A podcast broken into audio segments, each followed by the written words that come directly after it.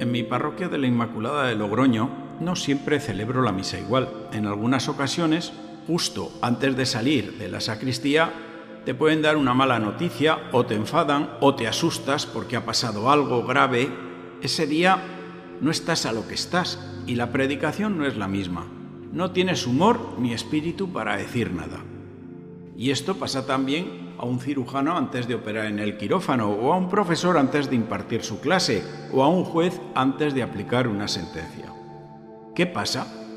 Pues que nuestro espíritu, nuestro interior, en ocasiones se va llenando de cosas malas, que nos quitan la paz y nos perturban, o simplemente no nos dejan actuar bien. Nos roban la normalidad, nos quitan la alegría. A los niños les digo que tenemos dos nidos en el cuerpo, uno es el corazón, donde anidan las emociones y los sentimientos, y otro nido es la cabeza, donde anidan las ideas. A estos dos nidos pueden llegar pajaritos cantores que traen alegría o un pajarraco negro que te quita la alegría y te llena de mal humor. En Pentecostés, la Iglesia saca fuera todos esos espíritus y pajarracos negros y llama a este Espíritu Santo que es dulce huésped del alma. Como a los discípulos, a nosotros también la vida nos viene trenzada con cosas buenas y malas. Los amigos de Jesús tenían el corazón lleno de miedo, estaban escondidos, encerrados, tristes, pero de repente la sala donde estaban se llenó de viento y fuego todo dio la vuelta y se llenaron de alegría, de valor, de consuelo y de ánimo, y entendieron que debían ser valientes y hacer lo que Dios les había mandado. Así comienza nuestra Iglesia del Espíritu Santo. Os pregunto, ¿quién vive ahora en vuestro corazón? ¿Cómo está tu ánimo, tu alma? ¿Quieres que venga a tu interior el Espíritu Santo? ¿Quieres vivir en paz? ¿Quieres tener luz? ¿Quieres descansar en Dios? Probablemente tengamos que sacar algunos huéspedes indeseables que se han alojado dentro del corazón y de la mente, para dejar todo ese espacio al Espíritu Santo. La primera oración que hace la Iglesia sobre nosotros en el bautismo dice así, Dios Todopoderoso y Eterno, que has enviado a tu Hijo al mundo para librarnos del dominio de Satanás, espíritu del mal y llevarnos así, arrancados de las tinieblas, al reino de tu luz.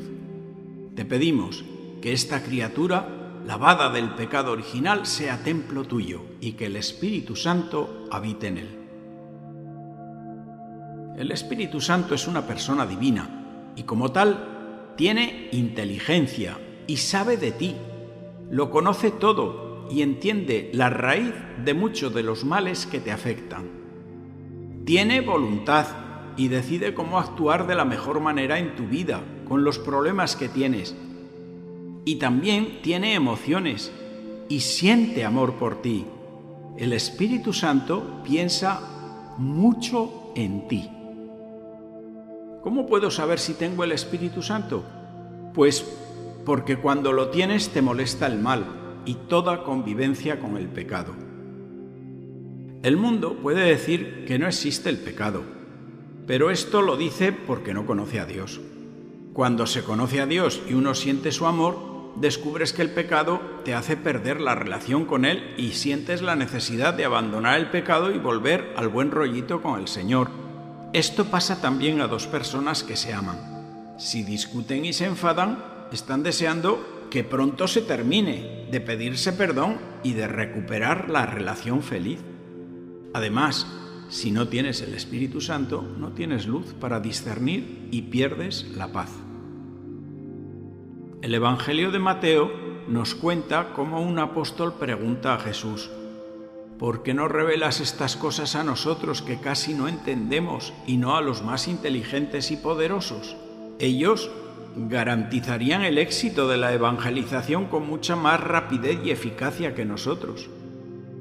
Y la respuesta es que el propósito de Dios es que el corazón...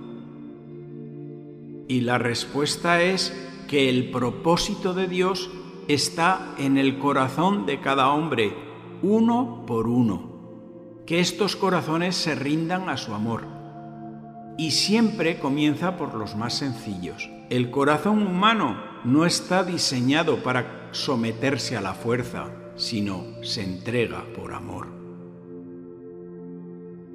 El que guarda su palabra por el Espíritu Santo transforma su vida en obras buenas. Dios no es una idea. El mundo de las ideas te deja huérfano.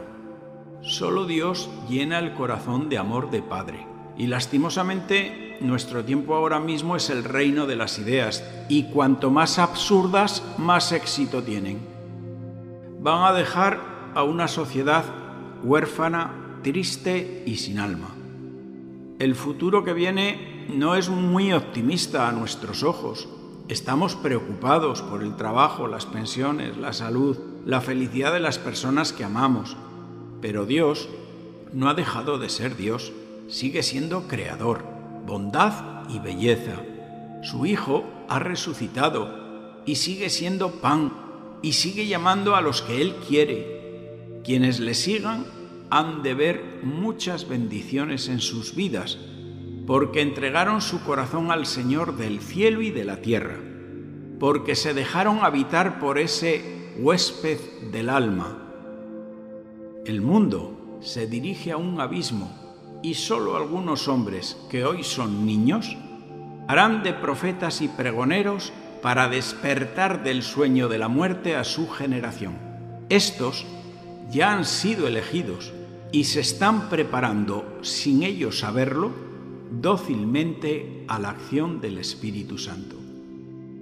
Los viejos profetas anunciaban que con el Mesías llegaría el Paráclito, que significa un sentimiento de ánimo y consuelo. Pues bien, este Espíritu Paráclito ya está actuando entre nosotros.